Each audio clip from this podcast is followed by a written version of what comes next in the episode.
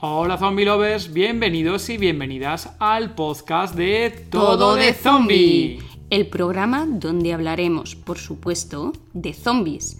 En todas sus formas. En pelis, series, libros, cómics. Allí donde estén estará Todo, de, zombie.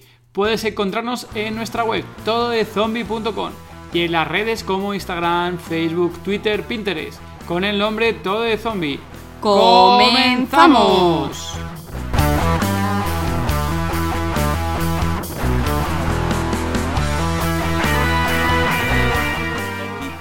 Pega un jalisco, un mordisco a la, mujer en, el hombro y le arranca un cacho carne. Claro, yo tendría nueve años. Eh, yo me quedé en plan, ¿qué es esto? A partir de la tercera temporada, eh, Fear empezó a, subir el, nivel. Y a día de hoy, hoy que estamos hablando en 2021, creo que Fear de Walking Dead es mejor serie que Walking Dead. Episodio 38 del podcast Todo de Zombie. Hola Zombie Lovers, somos David y Gema y somos Todo de Zombie. Hola David.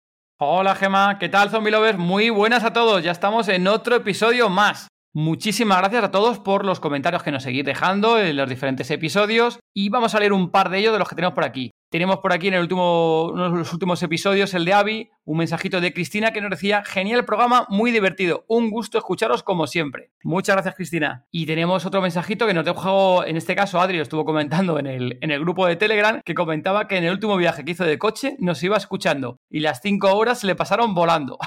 Muchas gracias Adri, un saludo. Bueno, Gema, ¿quién nos acompaña hoy? Por favor, que tengo muchas ganas de hablar con él. Hoy nos acompaña Plisken Misterios, aclamado por la crítica y por la mugre, como él dice. Productor y presentador de podcasts como Aquí huela muerto, pues yo no he sido, Misión de Audaces, del crimen al cine, y Jurar es vivir.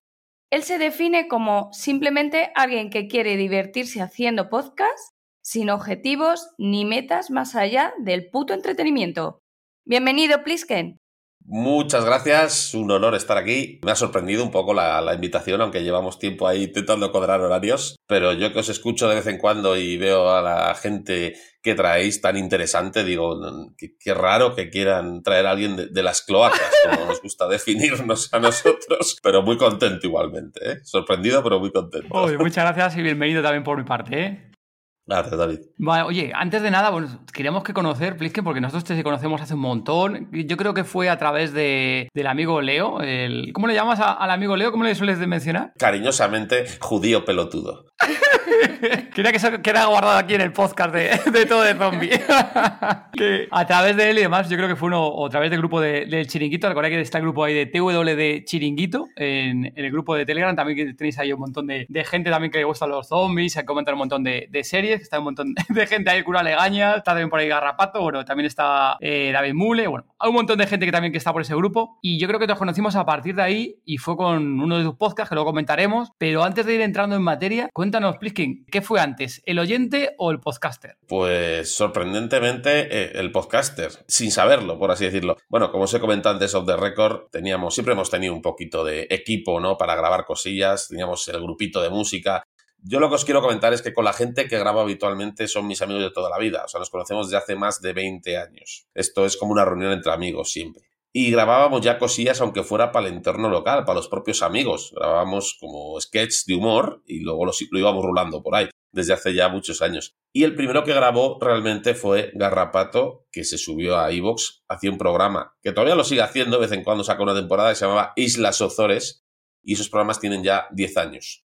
Yo entraba de colaborador haciendo una sección de cine al principio, otra de historia, siempre de rollo cachondeo, ¿vale? En mis secciones. Y hablamos ya hace más de 10 años. Estuvo luego un tiempo parado porque hubo tres, cuatro temporadas y volvimos hace pues ya cuatro años, creo, o cinco, con Misión de Audaces. Poquito después ya apareció Aquí Huela Muerto y bueno, más programillas satélites que volvió algo de Islas Ozores, salió Jurares Vivir.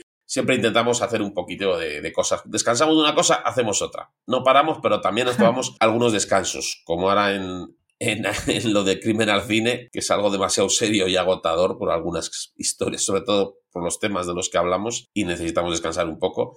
Pero para eso volvemos con los zombies, que es lo que nos da siempre alegría. Bastantes. Cuéntanos, Plique, porque estás contando Islas Ozores. ¿Qué es exactamente? Porque te comentas ahí un poco, has contado por encima. Y claro, nosotros teníamos referencia por la página web, que siempre tenéis como Islas Ozores, y teníamos ahí un poco perdido el foco de, o, la idea de qué es exactamente o de qué venías. Cuenta un poco por encima así de Garrapato. Cuéntanos. Eh, bueno, Garrapato es mi amigo, uno de mis amigos de toda la vida, junto con Sociedad Torlentes, otra gente que hago podcast, los que os he comentado de mi ciudad, eh, estudié con ellos desde eh, hace más de 20 años y Garrapato es el que creó el podcast, ya digo, hace 10 años, lo grabó en Madrid, en una radio local, Islas Ozores, no Azores, ¿no? Ozores, en honor a, Mariano y Antonio, y era un podcast de cachondeo, de que hablaban de, de todo un poquito, ¿no? Y luego pues nació la web, también con tonterías, ¿no? Islasozores.com, donde hemos ido metiendo todo lo que hemos estado haciendo, también recopilatorios de música de cachondeo. Tenemos un total de cinco recopilatorios de música sin repetir artista, e incluso Garrapato ha hecho entrevistas a esos artistas. O sea, si a, alguien le suena la música de esta de cachondeo, como Reno Renardo, El Chibi, Gigatron, pues eh, Garrapato ha entrevistado a todos ellos ya. O sea, que siempre relacionado con el, con el humor. Y bueno, como esa web se creó desde hace tiempo, pues aparte de tener todo colgado en Evox, Spotify, para los de Apple también, ¿no? Que no, me acuerdo el nombre porque nunca, nunca he usado, pero también está ahí. Pero bueno, en islasozores.com está todo ahí recopilado. Vale, y luego otro de los programas que tienes es el de Jurar es Vivir, que nosotros no lo conocíamos, lo hemos escuchado, lo hemos conocido hace poquito para, para conocer un poquito más de ti, para hacer la entrevista que hemos flipado, con los comentarios y demás. Entonces no sé si puedes comentarnos un poco de, de, qué va ese programa, porque yo todavía no estoy seguro de qué va. Me alegro que me lo preguntes, porque es un, es un podcast que lleva un tiempo para... Yo siempre he comentado, Jurar es es el podcast medicinal, es para desahogarse, insultar lo máximo posible a todo y a todos, y a la gente le decía que me escribiera comentarios o me mandara audios insultándome a mí o, o a quien quisiera. Era para desahogarnos, yo les volvía a insultar a ellos, ponía música cañera a todo trapo y bueno, pues a desfogarse, ¿no? Luego hice otra temporada contando como una especie de audiolibros, audiorelatos cortos de surrealismo absurdo, que son las crónicas de Cojonuslandia, que también están ahí.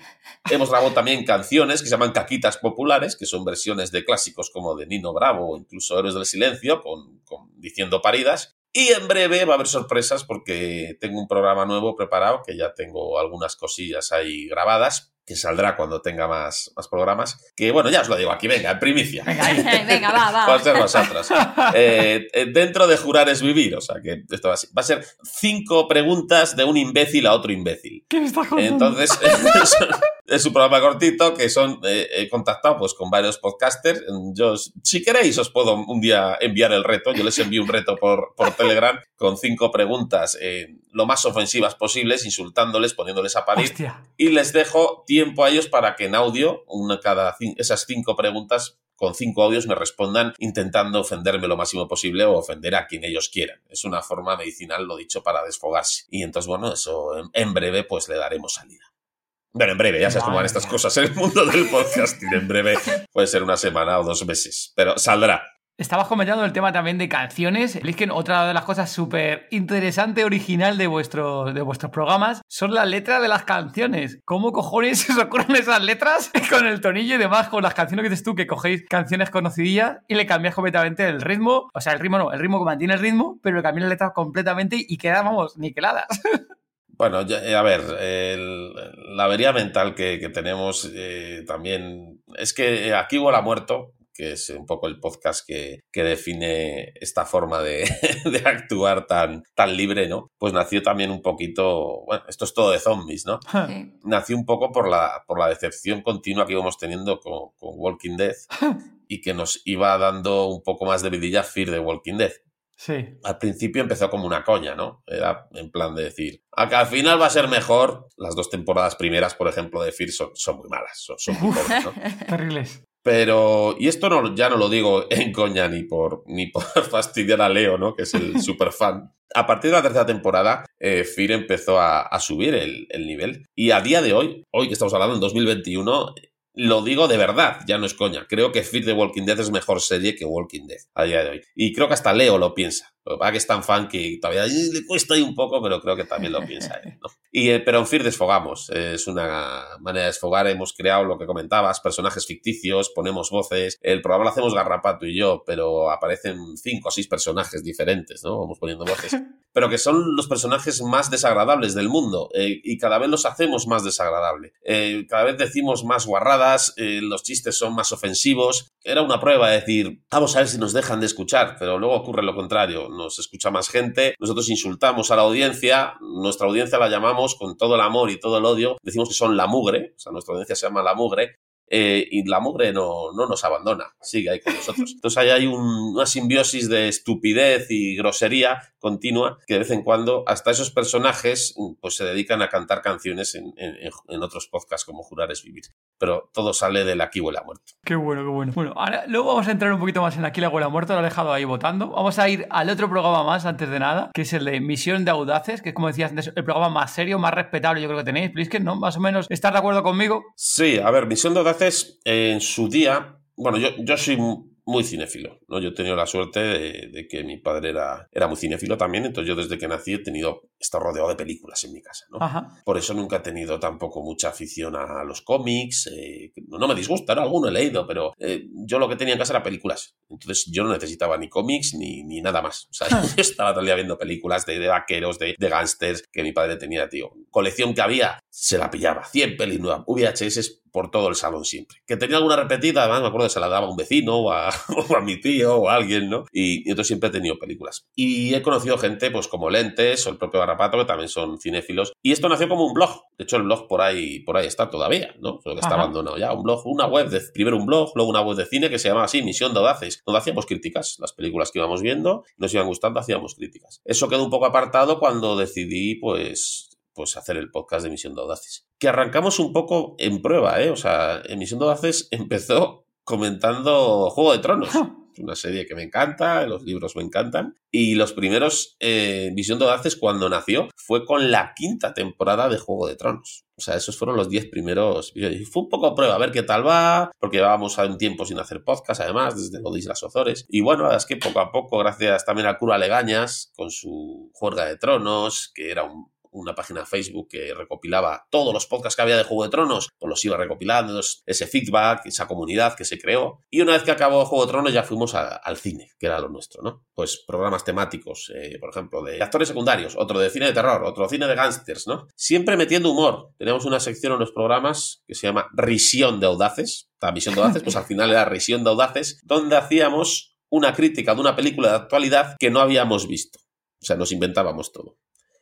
eso, era la, eso era la forma del, de ahí el desfogue total. Y, eh, y, hay muchos programas, de hecho, ni las Ozores, la sección de revisión de Audaces está también, la podéis buscar como podcast independiente para la gente que solo quiera escuchar eso, porque es muy curioso, es, una idea de olla total. Imagínate, pues una peli que no has visto, pero vas a hacer una crítica comentando cosas de la peli que te vas inventando sobre la marcha. Pues es una locura, ¿no? Eso siempre primero tenemos como una parte un poco más seria, no sería porque los programas siempre los hemos hecho, pues intentado que fueran a menos, ¿no? Pero luego siempre una, una sección para pues, para desbarrar un poco, ¿no?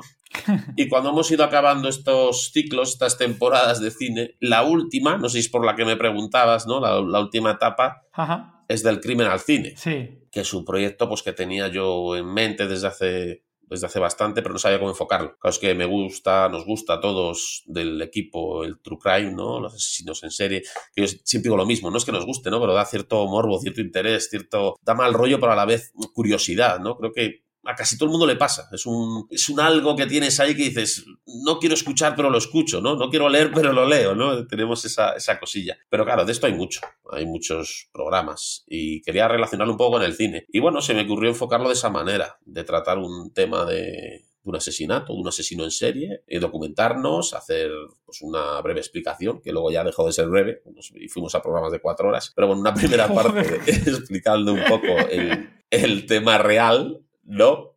Y, luego hacer ahí una pausa y la segunda parte del programa comentar las películas eh, que habían llevado ese personaje ¿no? Eh, a, la, ficción, ¿no? las adaptaciones de, esos casos, que las hay buenas, las hay malas, las hay horribles, pero bueno. Y eso es con lo que hemos hecho últimamente, cada vez que hemos tenido muy buena, muy buena acogida, ha gustado muchísimo y lo que ahora hemos tenido que parar. Hemos tenido que parar porque es agotador, créeme la gente escucha un programa cada 15 días pero cuando hacemos el programa nos estamos documentando, eh, leyendo cosas, eh, escuchando otros podcasts sobre el personaje, o sea, casi prácticamente todos los días. Y nosotros que somos muy de cachondeo, de muchas risas, intentamos desfogar luego en la parte de las películas, pero estar día, día sí, día también estudiando, leyendo sobre casos tan atroces, eh, desgasta.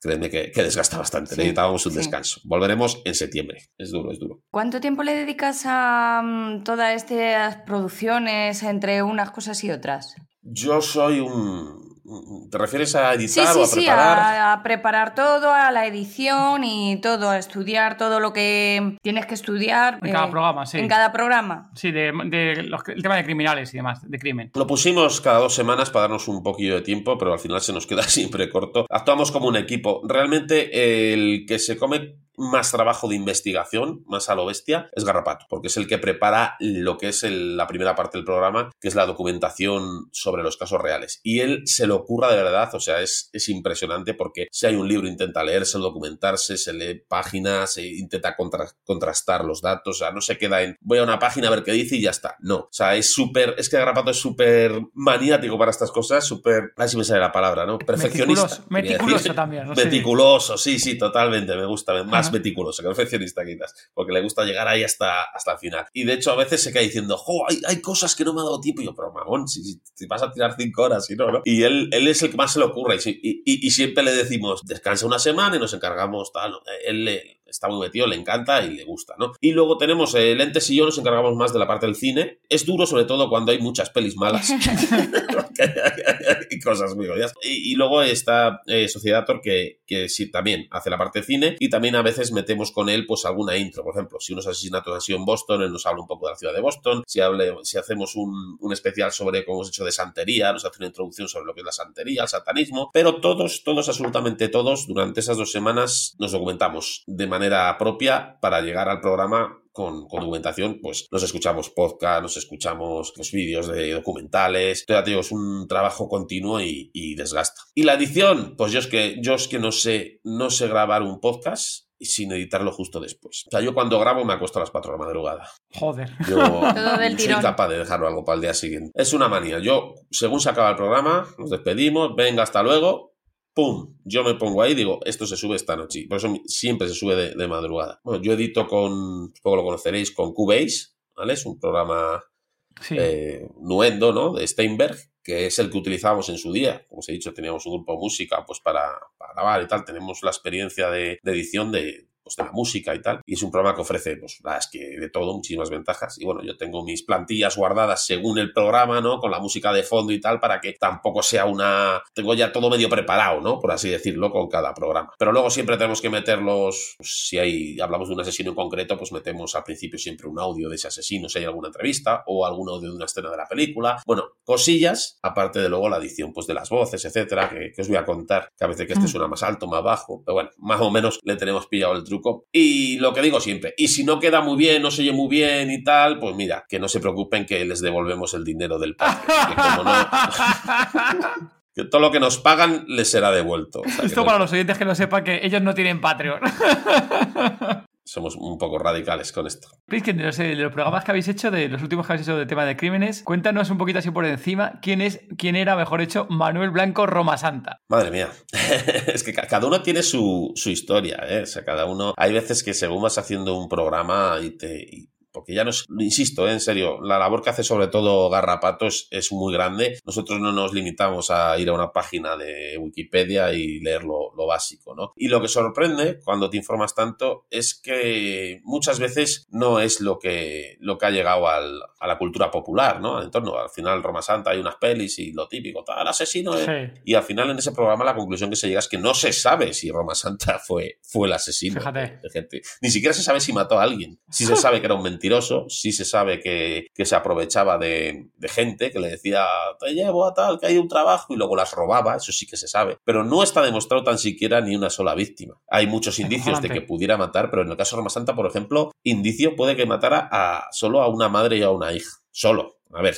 Siempre que cuando hablamos de estos temas, que eso es una barbaridad, ¿no? Pero es que en algunos sitios lees que igual ha matado a 100 personas y, no. Entonces, hay, también hay muchas, hay muchos casos que te sorprenden. O sea, fíjate, vas con una idea preconcebida, como el Henry Lee Lucas, ¿no? Que es uno de los casos también de ese estilo, que hay se dice que mató a más de 100 personas y últimas hipótesis dicen que es posible que no matara a nadie, ¿no? Joder. Que tenía una locura, que quería ser famoso y que se atribuía todos los crímenes, por ejemplo, que es una idea, que, había por esa época y la policía estaba encantada porque así cerraba casos.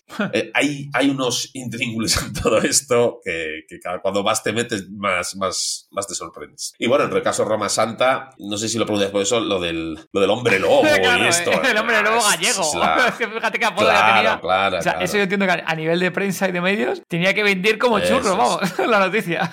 Claro, no, no, hay nada, o sea, es que no hay nada ni, parecido a lo del hombre lobo, o sea, sí que porque se decía, el tema es que algunas víctimas aparecían pues que mordidas y tal, entonces bueno, que es algo terrible, a ver si me entiendes, ¿no? Pero que a veces solo el, el run run, el boca a boca de los pueblos, de la, de la historia, del, pues eso, vamos a decir encima en esas zonas. Eh, Roma Santa es uno de los casos más interesantes por lo que, por lo que es la época y, cómo engañaba a la gente, la infancia que tuvo el propio Roma Santa, ¿no? Pero luego, claro, hay mucho, hay, hay mucho cuento. Joder, no, no, está, está, muy interesante. Nosotros hemos escuchado el de Roma Santa, que lo hemos escuchado hace poquito, y no me acuerdo cuál fue otro de los que como artistas hace tiempo también lo escuchamos, no me acuerdo ahora cuál era. También, digamos, al final se ve un montón, lo que dices tú, lo que estás al principio, de la labor de investigación que hacéis por detrás. Que eso se nota a la hora de lo que dices tú, que no es simplemente leer una reseña de un blog y ya está sobre algo al respecto, no, no, se nota que es que lo miráis, que es no sé qué, que si miráis que si la policía había esto, que si lo sé qué, se había publicado esto en los medios de prensa. O sea, al final analizáis toda la información desde cualquier punto de vista. Sí, os puedo asegurar además que, sobre todo, insisto, eh, me gusta reconocer el trabajo que hace Garrapato porque es en ese apartado es el que más se le ocurra. Y al igual que hay, hay personajes, no que te decepcionen, ¿no? sino que vas con una idea preconcebida de que es muy bestia,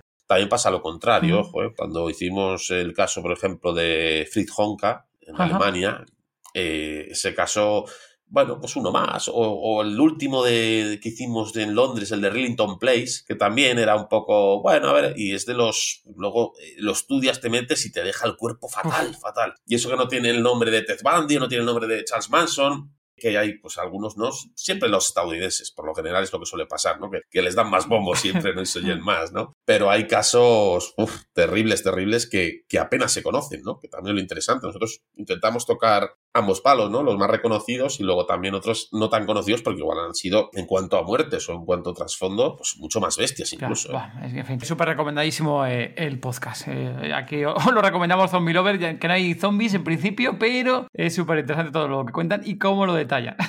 sí, volviendo un poquito al tema, estábamos viendo antes de aquí Huela Muerto, Estamos hablando de diferentes personajes que tenéis eh, en el podcast. Sí. ¿Cuál es el primer personaje que aparece en el podcast? Eso porque ahí sí que yo sinceramente no he sido capaz de encontrar quién es el primero de los personajes que aparece por el, por el podcast. De aquí huele muerto. Mira, no, no tengo ni la más idea. lo, mismo, lo mismo que te estoy dando un montón de detalles sobre, sobre del crimen al cine, de, de cómo preparamos el podcast, cómo como nos documentamos, o sea, aquí lo ha muerto no hacemos absolutamente nada, o sea, hay días que, casi hacemos el programa sin ver el capítulo, o sea, créeme que no hay ningún guion, lo único que tenemos es que eh, eh, nuestros colaboradores, como son Leo, ¿no? Ajeno al tiempo, nuestro judío pelotudo, nuestro querido cura Legañas, nos mandan un audio para hacer su crítica del episodio de 3, 4, 5 minutos y con eso tiramos.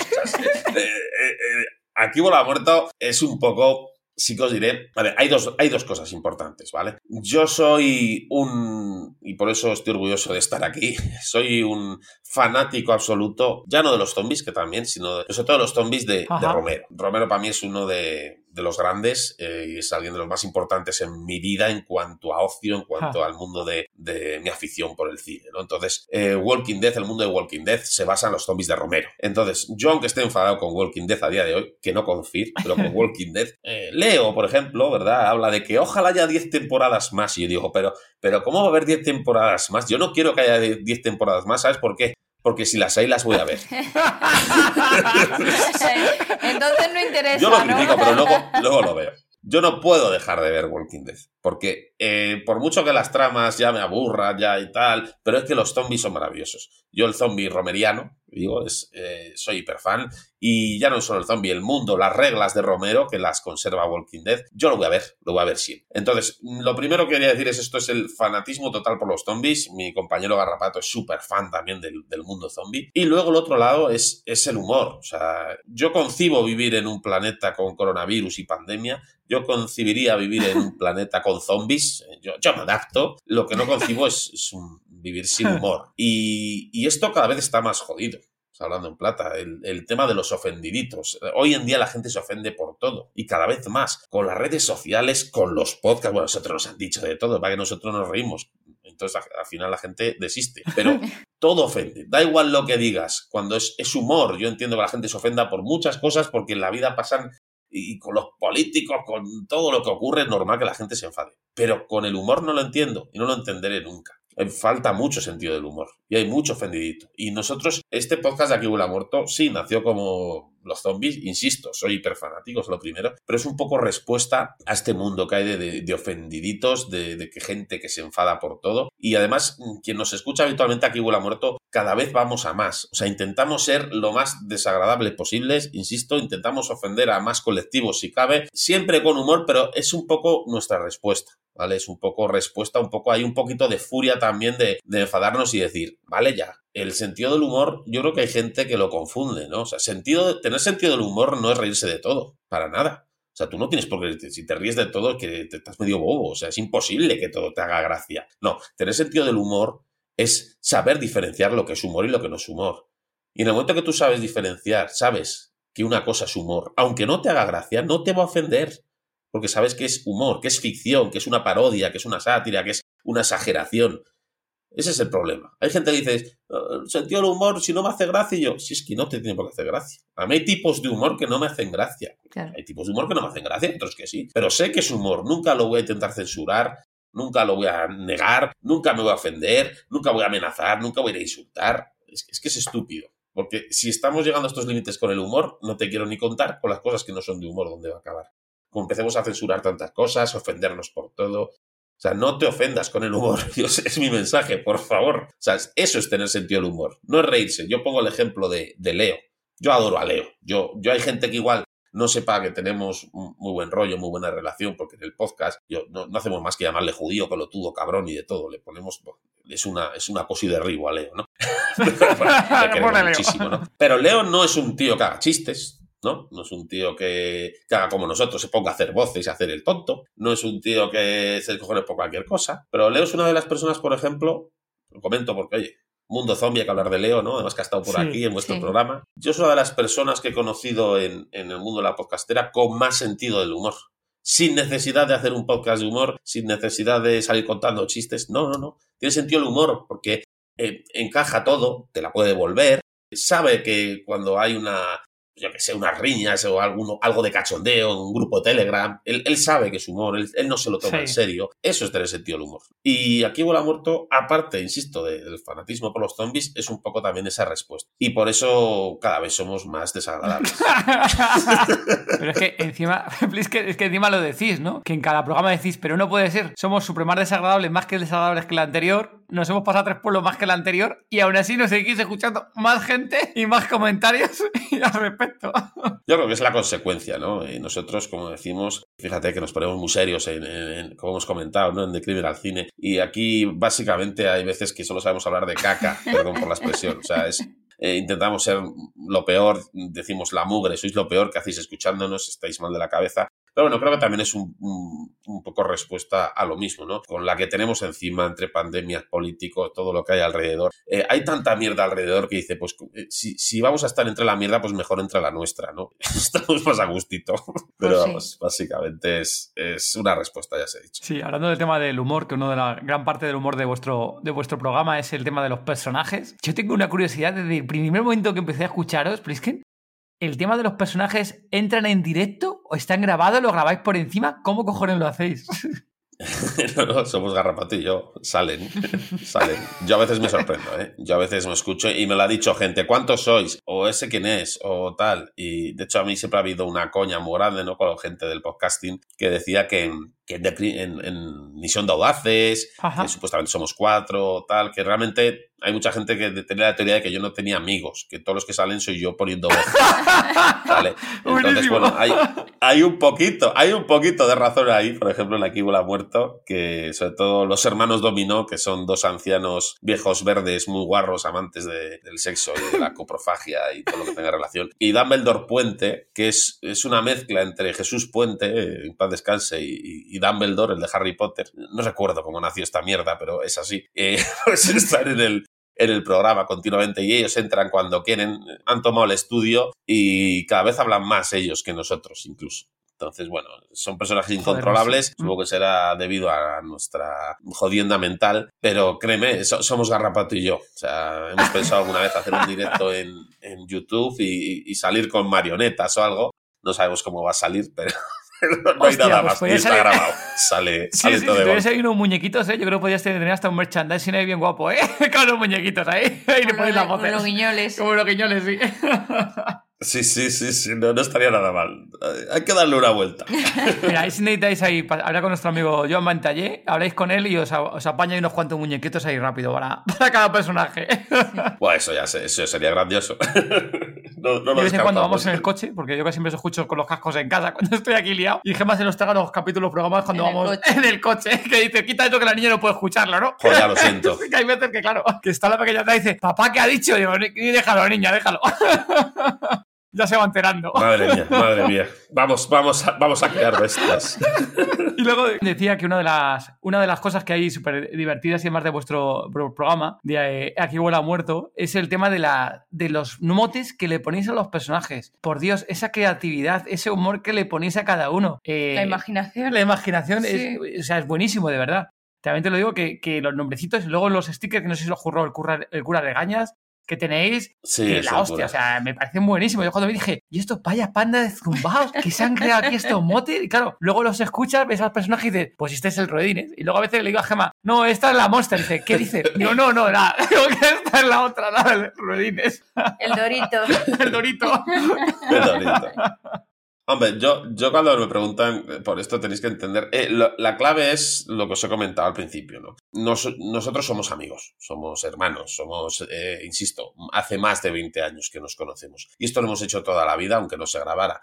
nosotros cuando teníamos, yo qué sé, 16 años, enseguida que pudimos, todos los del grupete de amigos, pues poníamos pasta y, no queríamos ir de discoteca ni tal, nosotros alquilábamos un local y al principio tuvimos un local más pequeñito y bueno, al final acabamos teniendo un local que era una entreplanta que tenía tres habitaciones, un salón enorme y montamos ahí un equipo para grabar música, otra sala con la tele y un proyector que llevé yo para ver cine, o sea, teníamos, teníamos una casa para vivir entre amigos, porque estábamos más tiempo allí que en nuestras casas, ¿no? Y allí cada vez que estábamos llegaba el fin de semana y que era borrachera, eh, fumada y estar, pues imagínate, oye, con, hasta arriba de todo, de, de pasarlo bien y todas las tonterías que salían, pues, pues no, son, no son nuevas, ¿no? Esto, esto, va saliendo sobre la marcha, los chascarrillos, las tonterías. Lo mismo que ahora no me junto yo para grabar con cualquier persona que conocí hace un par de años, por muy bien que me lleve, por buena conexión que tengamos, no es lo mismo con alguien que hace, conoces hace 20 años.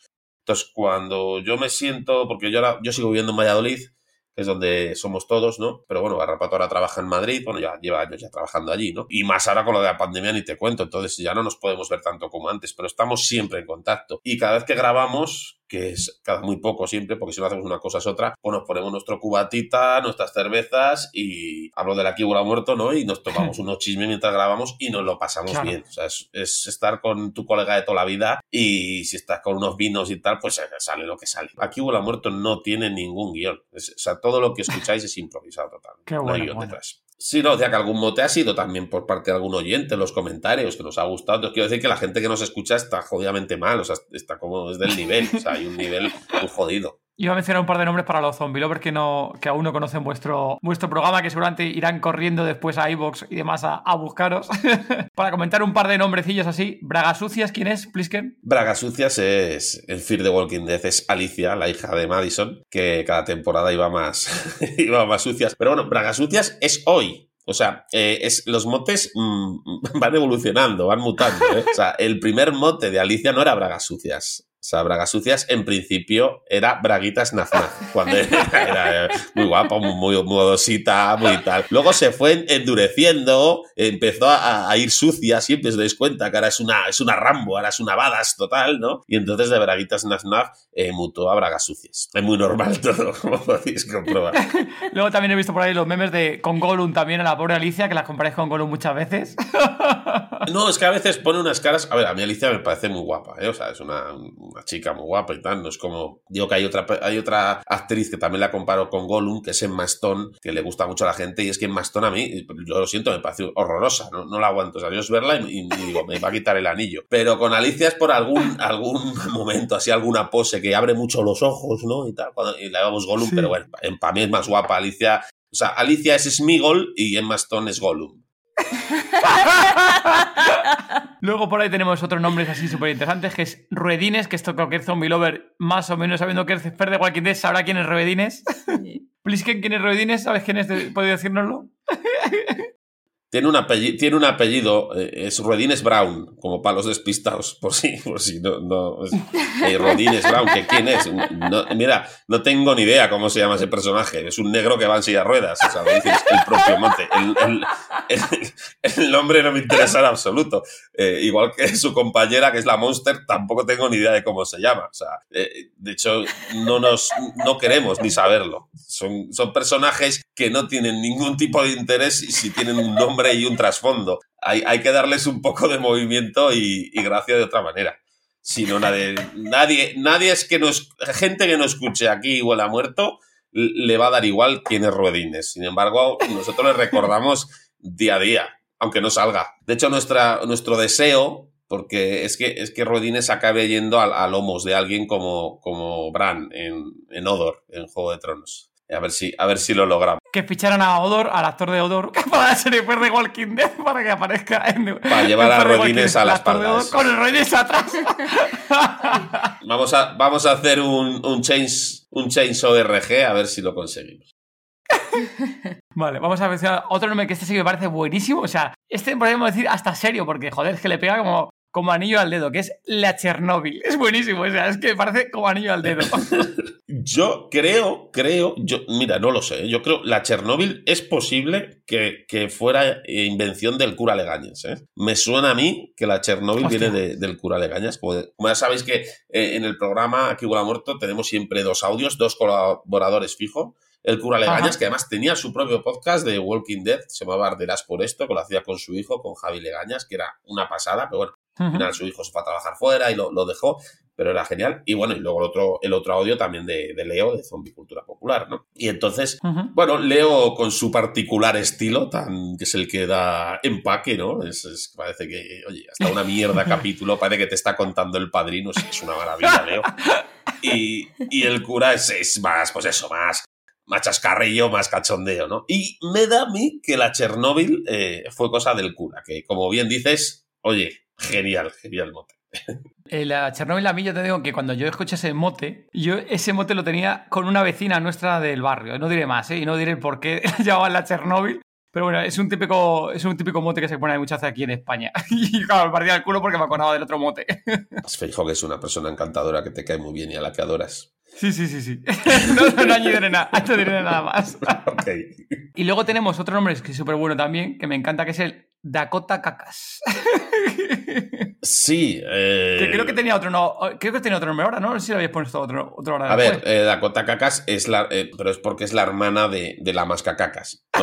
Eh, Virginia, el personaje, el último personaje de Fear de Walking Dead, que abre mucho, tiene como cara de, eso, de, de, mascar cacas, porque tiene como cara de asco, además abre mucho los, los cornetes de la nariz, que nos da muy mal rollo eso, ¿sabes? Como dice, tiene, tiene muy abiertos y da, da, cosilla, ¿no? Y ella era la mascacacas, entonces la hermana que se llama Dakota, pues Dakota Cacas. Lo que pasa que sí que es cierto que para los amantes del thrash metal eh, se parece mucho al cantante de Megadeth, a, Dave Mustaine, y entonces pues ya ha mutado a mascacacas Mustaine o Dakota Mustaine, o bueno, eh, estamos con ello. A ver si no muere rápido y podemos mantener tener el mote y tenerlo ahí en vivo. y ahora te quiero preguntar, Plisken, aquí entre tú y yo y Gema y los oyentes, ¿Volverán a aparecer Peter Pan y los niños perdidos? Eh, es, es, es, lo que nos tiene un poco a nosotros tristes. Dentro de, de, la alegría de que es Fear the Walking Dead, Peter Pan y sus secuaces, su hermana Jamba Llorente, Peter Pan también le llamamos Pepe Leches, es de los pocos que tiene dos motes. Eh, no sabemos de dónde aparecieron, ni a dónde fueron, ni dónde están, pero nosotros los recordamos siempre. No fuera coñas. Eh, para mí lo grandioso de Fear son estas cosas. Fear empezó un poco como como el spin-off, ¿no? Era el spin-off de Walking Dead, Ajá. que querrían hacer cosas nuevas y tal. Pero bueno, no, no les fue bien. La primera y segunda temporada, insisto, son, son, son muy flojas. Iba para abajo. Y a partir de la tercera empezaron a hacer un poco lo que les dio la gana. Yo no creo que fuera por voluntad propia, sino que lo utilizaban un poco como, como banco de pruebas, ¿no? Vamos a probar esto aquí. Y, y claro, y la gente decía, ¿pero qué, qué hacen estos, no? Pero luego a la gente le gustaba y Fear ha ido año a año subiendo de audiencia. ¿Eh? Empezó, claro, empezó muy bajita también, es verdad, ¿no? Porque gustó poco la primera temporada. Pero en fin, hemos visto cosas surrealistas, ¿no? Que, que a diferencia de Walking Dead, te da ganas de a ver qué hacen. ¿no? Hemos visto tornados con zombies volando, eh, hemos visto zombies debajo del agua, eh, ¿Qué más cosas hemos visto? En una temporada. Han construido un avión. Fíjate el apocalipsis, qué chungo es. Y estos ahí que no tienen puta idea nadie. Y construyeron un avión. Es, que es, es, es, maravilloso. O sea, pasan cosas increíbles. Ni MacGyver, ¿eh? Ni MacGyver. El, el, zombie, aquel gigante que le cayó un rayo. No sé si os acordáis. O sea, un, unas cosas que, que, no tienen ningún sentido. Pero que bueno. Y luego te meten ahí a personajes de Walking Dead que aparecen, ¿no? El, el Morgan. El Dwight. Les dan otro enfoque. Parece, es otra serie. Ha cogido una personalidad propia. Sí. Y, y, a mí es lo que me ha gustado. ¿Crees, Plisken, que realmente Fear the Walking Dead era una comedia encubierta? ¿O realmente era tan mala la serie al principio? No, no, no. Esto ha sido una sucesión de, de, de torpezas, de tropiezos, que al final les, les salió bien. Y, y, ya no lo decimos nosotros por el cachondeo, si es que al final se ha visto. O sea, eh, ha subido eh, no solo en audiencia, sino también en críticas. A la gente le ha ido gustando cada vez más Fear the Walking Dead. Pero yo creo que es por eso, porque se ha distanciado de Walking Dead. O sea, Walking Dead ya era una serie de éxito, aunque ya sabemos cómo está ahora, que ha ido bajando. Entonces, tú una serie de éxito, si quieres hacer algo parecido, pero peor, la gente va a decir, ¿para qué hacen esto? Como ha pasado ahora con World Beyond, la otra serie, ¿no? Y dices, ¿esto, esto, ¿para esto qué viene? O sea, esto, esto no tiene sentido. ¿Para, ¿Para qué hacéis esto, no? Lo que pasaba un poco al principio con Fear. En el momento que han empezado a hacer cosas raras y a jugar un poco por libre, ¿no? Porque ahora mismo Fear tiene como una personalidad propia. Eh, ¿Recordáis aquellos del rancho? Cuando el Nick se iba con el otro, con el ojo pocho, que era un personaje Hostia. que queríamos mucho, y se iban a, se iban a fumar cerebros de zombies. Había un sitio que, que las fumaban como si fuera drogas. Sí. Unas cosas rarísimas que en la vida vas a ver nada parecido a Walking Dead, ¿no? Creo que le ha dado esa personalidad propia en ese episodio justo de, el que dices tú que aparecen en el estadio y que tiene montado un tinglado apocalíptico ahí como que traficando con armas, lo del tema de la droga y demás. A mí ese episodio fue un episodio que dije, hostia, qué bien pensado esto, joder. O sea, me pareció algo cojonudo, ¿no? Típico de películas episodio es muy bueno. de posapocalipsis. Y vi aquello y dije, joder, o sea, eso sí que lo dices tú, me pareció un puntazo que la serie tuviera ese tipo de, de enfoque, ¿no? De pensar, oye, que no solamente son los cuatro gatos que están aquí viendo, sino que, oye, que hay más gente fuera y lo típico, ¿no? Que hay mafias que lo tienen organizadas y que se están aprovechando lo típico, ¿no? Y, eso me pareció muy bueno ese, ese, episodio en ese sentido. Sí, sobre todo que, que Phil parece que tiene un poquito más de libertad de movimiento. Como no es la serie madre, ¿no? No, es, no hay que guardar ahí hay que cuidar a Daryl, que es el más querido, hay que cuidar a tal, a cual, pues hace un poco lo que le da la gana. Tienen, yo creo que los guionistas tienen más libertad para hacer un poco lo que quieran. Insisto, a nadie se le ocurriría en Walking Dead, ¿verdad? Decir, ahora van a construir un avión y, y encima hacen que funcione, ¿a que no? Bueno, pero en Fear lo hacen y, y dices, y te ríes, ¿no? son, son, cosas que Fear tiene, tiene más manga ancha para hacer un poco lo, lo que quieren. No sé si recordáis aquel episodio de, de Dorito, ¿no? En el, en el Far West, ese. Sí. El que, del parque este Hostia, temático. Ese, ese es... el, el, tiro de, el tiro de San Antonio. Su puta madre, madre mía. El disparo sí, de San Antonio. Sí, es es surrealista total. Es buenísimo. ¿Ves? Eso, eso en Walking Dead no lo vas a ver. El episodio en el que murió John estuvo disparando muchas veces con muy mala puntería y le dije yo a David, y el disparo ese tan bueno que hizo en la temporada 6 creo que era. El de Digo, San Antonio. ¿dónde está? ¿Dónde está? Que está fallando, que no... No, Que no tira nada. no dispara bien. A ver. que surrealista de ciertas cosas que buenísima de esto. A ver, please, que, que la serie luego te partes por eso de, del surrealismo. Luego, momentos que tiene. Sí, se pone, delante, se pone delante del coche a disparar. que hay, con el zombie que no le hace nada, pero parece que le va a comer sin que, que le va a hacer nada, que está ahí al lado, que no, que no llegaría a hacer al zombie, que está ay, que me come el zombie, que está aquí, que está aquí el otro. La verdad que tiene, tiene la serie, de tus grandes cosas. ¿eh? Surrealista. Surrealistas completamente. Bueno, no, no tanto como mm, Z Nation. Z Nation. Ah, vale, sí, sí. Vale, vale. No tanto como Z Nation o Nación Z, como Sí. quieras, que esa sí que es una fumada total, pero sí, sí. Claro, pero eso está hecho adrede, ahí sí que está hecho adrede completamente el guion, pero en Fer es que es que lo que dice Plisken, ¿no? Que es como Bueno, sin querer, ¿no? Claro, pero es que a lo mejor no está hecho sin querer. A lo mejor está hecho a posta así sutilmente, como el que no quiere la cosa, pero Yo creo que son las dos cosas. Yo creo que son las dos cosas. La libertad que tienen, que está claro, porque los guiones está claro que tienen mucha más libertad de movimiento que, que la serie madre. Y, y por otro lado, pues que como tienen esa libertad y no esa presión, pues pueden, salen cosas raras y las dejan. no es como en otras que dicen, uy, esto no, aquí venga, pa'lante. Y eso, eso le da, le da mucha identidad propia a la serie. Z Nation a mí, por ejemplo, no me gusta. Es una serie que, que vi un par de capítulos y lo que pasa que ya era muy repetitivo todo. Y en parte son zombies diferentes, no, no es el zombie, no es el mundo de zombies de Romero, que es lo que te comentaba antes. Yo, aunque es lo que decían, Walking Dead seguiré viendo yo todo lo que sea mundo zombie Romero, lo voy a ver. Porque yo descubrí al principio cuando, cuando descubrí a Romero, que fue muy, muy pequeño, quizás demasiado pequeño, porque esas imágenes se me han quedado a mí para toda la vida.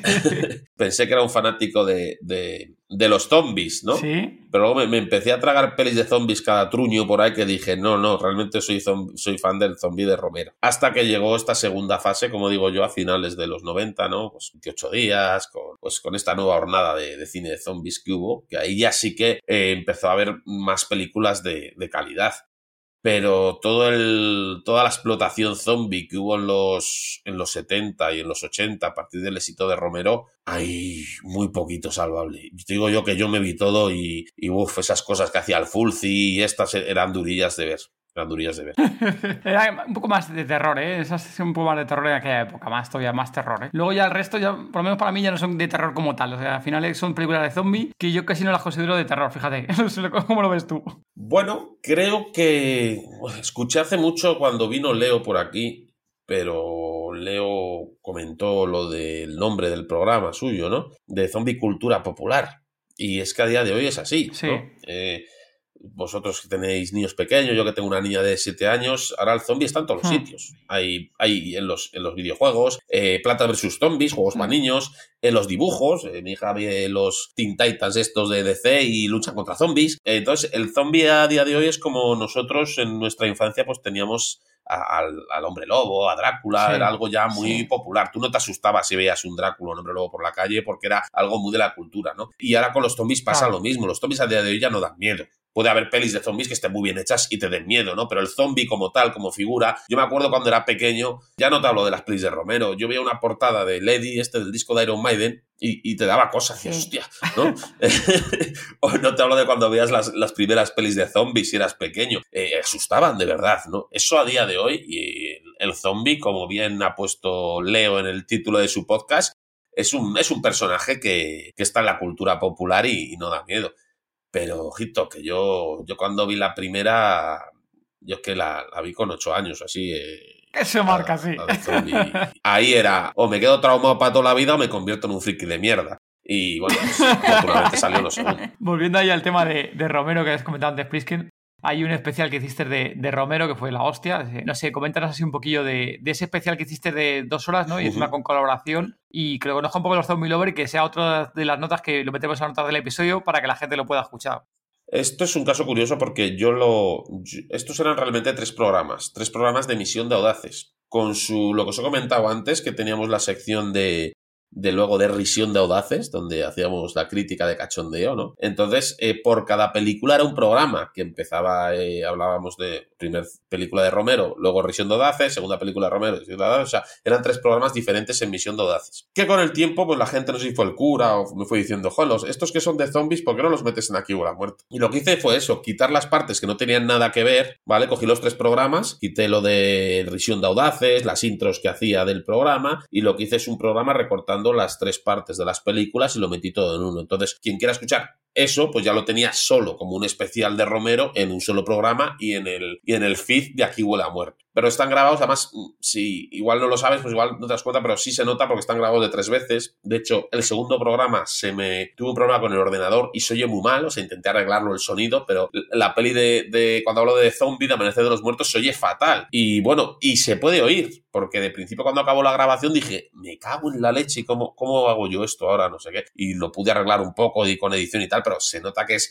son días diferentes por, por, la grabación, ¿no? Los programas en sí, si os gustan, pues sí que os los recomiendo porque, porque los hice con muchísimo cariño, porque contando anécdotas de rodaje, de cómo se llegó a, a filmar esas películas, las repercusiones, y bueno, les puse mucho cariño. Entonces la gente que sea fan de, de Romero, pues yo creo que le va a gustar. En la primera película, blanco y negro, ¿no? La, la de los muertos vivientes, ¿no? Pues colabora además con Yago Paris, que es un podcaster que es, que es un estudioso de, estudia cine y hace críticas de cine, y, pero sobre todo en el plano técnico, y es muy interesante la charla que tenemos, porque hablamos un poco de, lo que supuso esa película, ¿no? En cuanto a lo visual, en ese efecto bisagra, que es una palabra que repetimos durante el podcast, de cómo unía ese terror antiguo de, de la momia, de Frankenstein, de la Hammer, ¿no? Con algo, algo más moderno, ¿no? Que era un, un monstruo más cercano. Y luego en las, en las dos siguientes películas, en Amanecer de los Muertos y en El Día de los Muertos, ya estoy yo solo, pero el formato es parecido, contando anécdotas, un poco por encima de qué va la película, pero más centrándonos en lo que, en la visión de Romero, lo, lo que quiere ver, lo que quiere demostrar, contarnos y la visión de, de su zombie, ¿no? Entonces,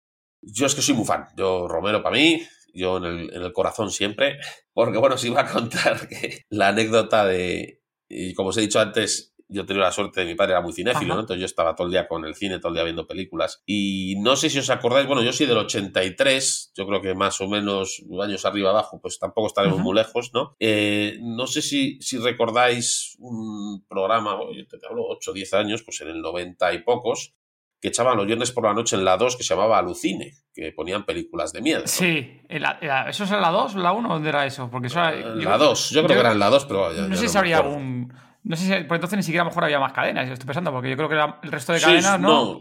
Vinieron eh, Años después, a finales de los 90, debió haber un canal que se llamaba Lucine. Pero yo te hablo de cuando era un, un programa. Era un programa y eran las, en las 2 de madrugada. Sí. Que echaban, pues eso, un día Pesadilla en Giles eh, yo qué sé, las de Viernes 13, pues yo qué sé terror, claro. ¿Yo qué hacía? Yo los viernes por la noche me iba a la cama y eso empezaba a la 1, a las 2, me levantaba, me ponía la alarma en el reloj y me iba ahí al salón, me ponía muy, muy cerca de la tele, ¿no? Para que no se oyera y me ponía la típica peli de terror.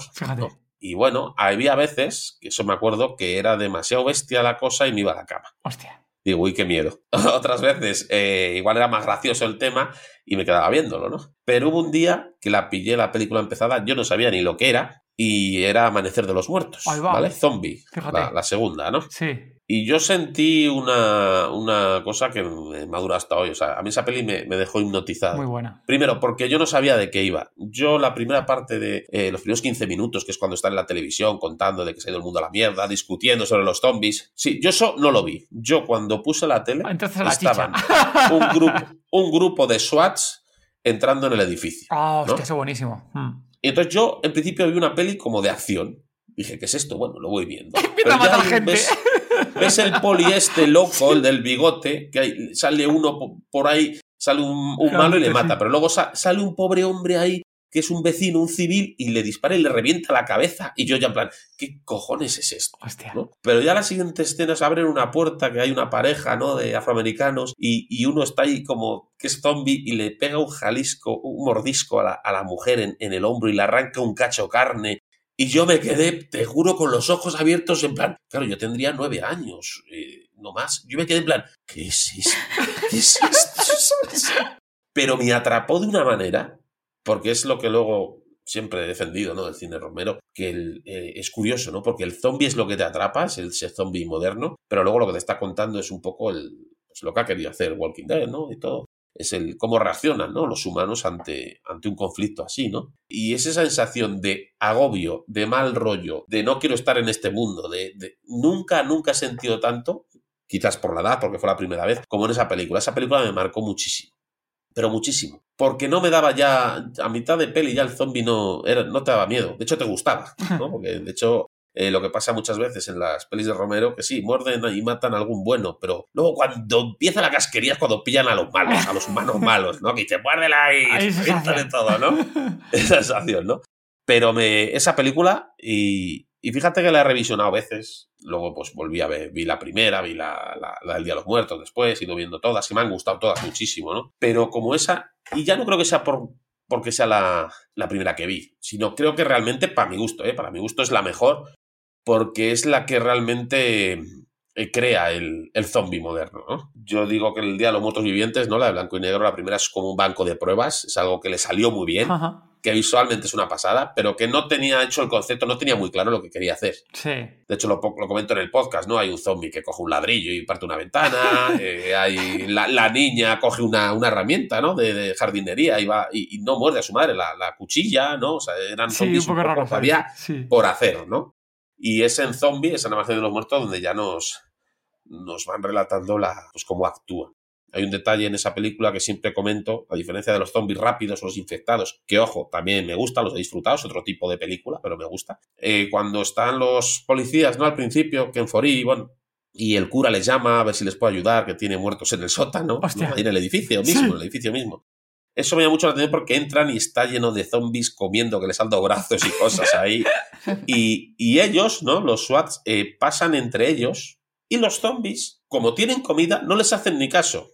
Entonces, para mí esto es muy importante, ¿no? Porque aquí la amenaza es diferente. Es lo que hace totalmente diferente. A mí eso me marcó desde la primera vez. Aquí no hay un monstruo que te viva por ti, el asesino va por ti. No, el zombie quiere comer, es algo irracional. Y es como no actúa con un aire de venganza, ni actúa con maldad, ni actúa con ganas de, hacerte daño, ¿no? Él tiene un instinto que es comerte. Pero si tiene comida, no te va a hacer ni caso. Correcto. ¿no? Ese es un detalle muy grande. Y luego otro detalle. Aquí el enemigo ya no es alguien de otro mundo, ya no es un invasor, ya no es un alien, ya no es un grupo terrorista. No.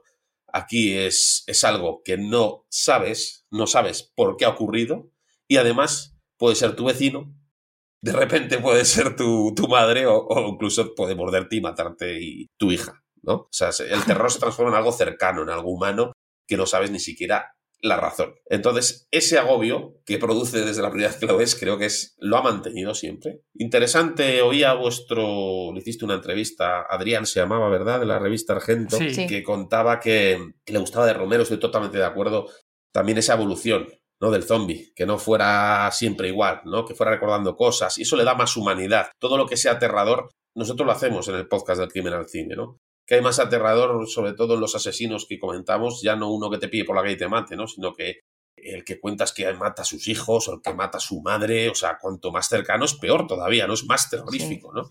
Y esto en el tema de los, de los zombies es lo que está a la orden del día. Se juega mucho con ello, ¿no? ya no es un alguien de otro mundo que viene a por ti o un bicho que ha salido de las profundidades o Frankenstein o la momia. No. Es algo que ocurre y que no sabes por qué ha ocurrido, pero que en un momento dado tu hermano que hace cinco minutos estaba aquí viendo la tele contigo, ahora es un zombie y te quiere morder y comerte. Eso es hmm. único. Porque el mito del zombie, del, de los zombies de Haití, ¿no? Que era lo del vudú. Hay pelis interesantes, ¿eh? No te digo que no. Pero eso no da. Era un terror distinto. Era un terror distinto. Y Romero crea esto. el zombie moderno, por así decirlo, lo crea Romero. Porque los infectados, los zombies rápidos, los que te ven y van a por ti, me gusta, pero no tiene nada que ver. Porque yo sí. ¿Quién, nosotros que somos zombie lovers, ¿quién no ha jugado a decir, mañana hay un apocalipsis zombie? ¿Qué hago? ¿no? cierto, Como haya los infectados de 28, bueno, 28 días todavía porque no comen y, se mueren, ¿no? Pero los de los de la de Zack Snyder, ¿no? Los zombies rápidos. Eso mejor es pegarte un tiro y ya está. Eso, sí, eso es imposible. Eso es imposible. Ahí, yo lo tengo claro, yo lo que haría. ¿eh? Eh, con eso, además, no te da tiempo ni a pensar. Si tienes que estar todo el día corriendo y tapando y que piensas que es que viene. eso es un estrés, ¿verdad? Es, es algo diferente. O los de Guerra Mundial 7 que lo dices tú, es en plan. ya está, venga, me da igual, ya fuera, fuera. Si no, no, te da tiempo ni a pensar. Creo un poco que la gracia de, de, del zombie Romero es, es, eso, que son lentos, son torpes. Te da mucho tiempo a pensar antes de que pase algo. El problema es que no hay cura. El problema es que eh, te mueres de un infarto y también te conviertes en zombie, ¿no? Entonces, el tema es decir, esto tiene solución. Merece la pena vivir en un mundo así. Pero no porque te coman, porque llegará un momento, y lo vemos en las películas, que tú hasta puedas tener una comunidad y controlar la situación.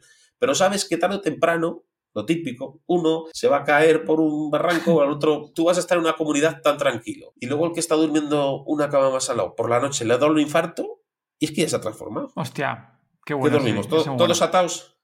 ¿Entiendes lo que te quiero decir? O sea, que tú puedes estar tranquilo, vas a tener mucho tiempo para pensar, lo cual quizás es peor. Entonces, Romero lo que plantea eso, utiliza al zombie como McGuffin, ¿no? Es, el, es, el, es la estrella de la función, pero realmente es como si, lo estamos viendo ahora, ¿no? Es una catástrofe que nos afecta a nivel mundial, como ahora tenemos esta pandemia, ¿no? Pues aquí el plan zombie a lo bestia. ¿Cómo reacciona el ser humano ante, ante un cambio tan radical en su modo de vida? ¿No? Eso no te lo plantea ni 28 días, ni el remake de Amanecer de los Muertos. Insisto, películas que me encantan, ¿eh? O sea, el tema del zombie de Romero, el tema del zombie lento, el tema de que no hay solución, el tema de que todo va a ir a peor y o te adaptas o da igual, es realmente me quiero adaptar a vivir así. Por eso sí, merece, la, merece, la, pena, ¿no? Vivir, depende de cómo estés viviendo, no vivas, es lo que dices tú. el cura Legaña siempre dice que lo primero que haría si pasa eso es matar a sus hijos, a su mujer y luego pegarse un tiro él diciendo, vale, ya la tontería. y ya estamos por culo. Hablando de, cine, que has hablado de, cine un poco más moderno, de, tema de infectados y demás, así de, películas así más modernas, entonces que te hayan gustado, has hablado de 28 días, ¿no? Has hablado de los infectados. ¿Esa sí te ha gustado la saga, por ejemplo, de 28 días? Sí, bueno, yo 28 días me encantó porque además la fui a ver al cine y fue una experiencia tremenda, ¿no? El problema de 28 días es que en el momento que van al sitio este de los militares, la peli es un rollo, o sea, es, es malísima, o sea, para mí, en mi opinión, es un, no malo, es un bajón, es un bajón porque todo lo que hay antes es tan bueno que a mí todo el tema de los militares me da mucho bajón, porque creo que está mal hecho, no, no está bien contado. Cillian Murphy, que me, me encanta, ¿no? El actor, es un pobrecito que va ahí tirando por la ayuda de la otra y de repente cuando llega ya a los militares se convierte en Rambo. No me, me, dejó mal sabor de boca, o sea, me gustó mucho, pero me dejó mal sabor de boca porque creo que está mal. El último tercio de película no me gusta nada. En cambio, la siguiente, que es mucho más de fuegos artificiales, ¿no? La de 28 semanas, creo que está mejor cerrada, ¿no? Está, es, empieza y acaba y, y, disfruté más. Pero la que me gusta mucho es la de Snyder, el remake. La de la del Amanecer de los Muertos, me parece una. Muy buena. Una maravilla. Y eso que insisto, que es muy es, eh, es centro comercial, es remake de mi peli favorita de zombies, pero yo, ojo, los, los remakes o las adaptaciones prefiero que sean así, o sea, que, me cuenten algo diferente. Para contarme lo mismo ya tengo lo original. Por eso es un remake que me gusta mucho, porque tengo zombies rápidos, tengo otro enfoque, ¿no? Más moderno, más tal. Y, y lo que siempre digo de todas formas, Amanecer de los Muertos, no sé si tendréis el Blu-ray o el DVD. Sí porque es tan buena la peli, pero creo que es mejor todavía el contenido adicional que tiene. El contenido adicional de Amanecer de los Muertos, la de Zack Snyder, es una barbaridad. O sea, todo el contenido extra que tiene, es que es, como otra película. O sea, hay un videoblog de, del, del, hombre este de las armas que te va contando día a día lo que pasa. O sea, hay un montón de contenido que si no lo habéis visto está en YouTube. Si tenéis el DVD, aprovechad para verlo, los que nos estén escuchando, porque es tan bueno como la. Me encanta. Y luego Zombie Romeriano, el, homenaje de, humor que hicieron, hizo Edgar Wright, ¿no? Con Sound of the Dead. Zombies Party, la llamaron oh, aquí. Eso me parece una obra maestra. Eso me parece una maravilla. Eh, es buenísima, ¿eh? La pareja de ellos dos, aparte, que es que luego han hecho más películas juntos y es que son la hostia. Es un dúo muy bueno, ¿eh? Los dos actores. Sí, yo, yo, les adoro. Yo desde esa peli, de hecho, he seguido las carreras tanto de, ellos como del director, porque está rodada impresionante. O sea, ese, tío rueda. Cuando Simon Pegg no se va imaginando, voy a casa a mi padre, latizo, vuelvo con mi madre. Visualmente, el montaje es maravilloso. Y aparte, muy respetuoso, zombies romerianos, total, también. y adoro esa película. Y además se nota, se nota que hay mismo, se nota que hay un gran, un gran respeto y amor al zombie de Romero. Entonces, hay cosas muy, muy chulas. De hecho, ya te digo, ¿eh? a, partir de los 90, mejor que para atrás. Que, que, fuera de las de Romero, insisto, en su día alguna, ah, esta no está mal, pero luego los revisionados son duros. Hablabas antes de, de la del amanecer de los muertos de Zack Snyder. Sí. ¿Has visto el tráiler de Army of the Deep de Zack Snyder que se estrena, eh, bueno, que cuando escuchen estos oyentes se, estrena el 14 de mayo en cines y el 21 de mayo en, en Netflix? ¿Qué, te, qué espinas o qué te da, sensaciones te da ese trailer? Tiene pinta de ser muy divertida. Lo que pasa es que hay zombies no, no, me ha parecido ver. O sea, no sé, yo les veo luchar, les veo tal, que insisto, ¿eh? que yo compro. Eh, lo que pasa que, que ya son zombies, no sé si habéis visto, a mí me recuerdan a, de mi adorado Carpenter, ¿habéis visto Fantasmas de Marte? Hostia, sí. Pues a mí me recuerdan a los fantasmas de Marte. sí, bueno. Sí, ¿verdad? Van con armas. eh, yo he visto a sale Batista, ¿no? Está ahí pegando un puñetazo, el otro se agacha, o sea, pelean, eh, cogen tal. Entonces les veo como muy más humanoides, ¿no? Tiene pintaza la peli, o sea, hay con tanto. Bueno, zombie es una versión de zombie que ha hecho, ¿no? Sí. Yo, vamos, yo intentaría ir a verla al cine y si no, pues la veré en Netflix aquí con, la, con el proyector y tal. Tiene pintaza. Ahora, yo por lo que he visto, eh, zombies muy fantasmas de Marte les he visto. Otro tipo de zombies, ¿eh? más evolución. Sí. Y fíjate que Zack Snyder, con la que hizo de La Verdad de los Muertos, que sí que lo he visto era muy de Romero, estos no, es una sacada de, de Snyder completamente de, da igual, me invento aquí el tipo de zombie, un super zombie que voy a inventar aquí, ¿no? Sí, sí, ya te digo. Hombre, es que también es verdad que superar a, a la que hizo es- va a ser difícil, ¿eh? porque le, le quedó una peli muy, muy redonda. Muy redonda. Amanecer de los Muertos, ya te digo, incluso siendo zombies rápidos y diferentes, ¿no? Está muy bien. Está. Yo una peli que también la pude ver en cine y salí del cine, pero todo, todo feliz, todo feliz. Digo, Qué maravilla he visto. Bueno, Plisken, ¿a qué sección hemos llegado, Gema? A la sección. Apocalipsis. Has comentado antes que has escuchado algunos podcasts nuestros, así que supongo que esta sección no te, vamos, no te va a sorprender porque ya sabes lo que hay. Sí, pero cada vez que la escucho mm, pienso una cosa diferente. Entonces, a saber, a saber qué digo hoy. Pues vamos a empezar. Si te convirtieras en zombie, ¿quién sería tu primera víctima? Eh, A veces pienso que mi gato, ¿no? Porque cuando está liándomela, a veces está, ¿no? es un poco complejo de Alf. Pero, pero claro, yo adoro a mi gato y con la cantidad de gente que conozco, sobre todo ahora por Telegram, que cada vez hay más enfermos de los gatos, igual tendría que empezar a temer más a, a los amigos de los gatos que a los propios zombies. Entonces, pues no, sinceramente, no sé, me, me cuesta pensar si a Pablo Motos o yo qué sé. no tengo ni idea. Pero vamos, creo que sería aleatorio. O sea, yo me considero un zombie romeriano. Mal que me duela, yo no pienso. Yo, pues, a lo primero que pillara. O sea, Y si tienes hambre o sin hambre, ¿no? Con hambre o sin hambre. Claro, si, si no hay hambre, pues me quedo viendo la tele o escuchando podcast. No, no hay problema. Cuando llegue el apocalipsis zombie, que llegará, ¿qué tres cosas no te faltarían? Sin contar ni comida, ni bebida, ni persona. Eso siempre que lo escucho digo, menos mal que decirlo de personas, ¿no? Porque, porque yo ne- yo necesitaría a alguien al lado. Si me cae bien, para reírme con él, si me cae mal, para reírme de él. Pero alguien al lado debe- debería tener siempre. No sé, siempre he pensado que mi, mi kit de supervivencia sería un hacha, ¿no? A mí me gusta el hacha, un hacha de mano, Ajá. no un hacha de combate, o un hacha pues como la, que lleva Rick, ¿no? En, en Walking Dead, Ujú. ¿no? Que salva. Un fuet, un fuet no puede faltar nunca. Sí, el food siempre tiene que estar ahí. Pero ¿no? eso, es, eso es comida, eso no vale. No, no, no, no, no, no, no, no como arma, como arma el fuet. Pero fue durito o blandito. Un durito, durito de. Cuando se pone ahí como si está, como cuando se queda que está maduro con una piedra. Esos, esos, esos. El, el food siempre, porque luego te da aroma, ¿no? Es el olor. ¿no? Tú piensas que estás eh, eh, cortando carne pútrida con el hacha, pues eh, según das el hachazo te tienes, te pasas el food por la nariz así y, así puedes seguir tu, tu batalla. No, sinceramente es que soy incapaz de, de pensar en, en- lo que tendría, ¿no? Porque luego me digo, una cuerda élfica como la que le regalan a Sam en El Señor de los Anillos, eso tiene que molar siempre, ¿no? Para, escapar de los sitios y luego haces así y te vuelve al este. Pero no sé si puedo, puedo mezclar sagas, no sé si vale el juego. Pero la, la cuerda élfica de, va, vamos, de Sam- aceptamos barco. Sí, pues gracias. Pues la cuerda élfica nos, nos iba a sacar de unos aprietos tremendos. ¿Y falta la última? Eh, no, tengo el hacha, el fuete y la cuerda élfica. Ah, bueno, con sí, eso al fin del mundo. Sí, sí, sí.